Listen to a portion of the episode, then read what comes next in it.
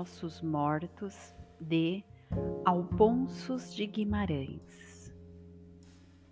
Os que se vão nas mágoas e na poeira dos caminhos da morte soterrados, levam consigo a imagem derradeira, a visão dos seus mortos bem amados.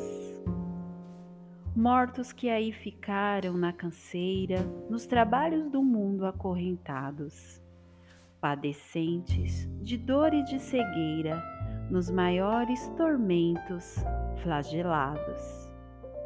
Aqueles que amei nunca os esqueço. É por eles que sofro e que padeço, numa longa saudade introduzida.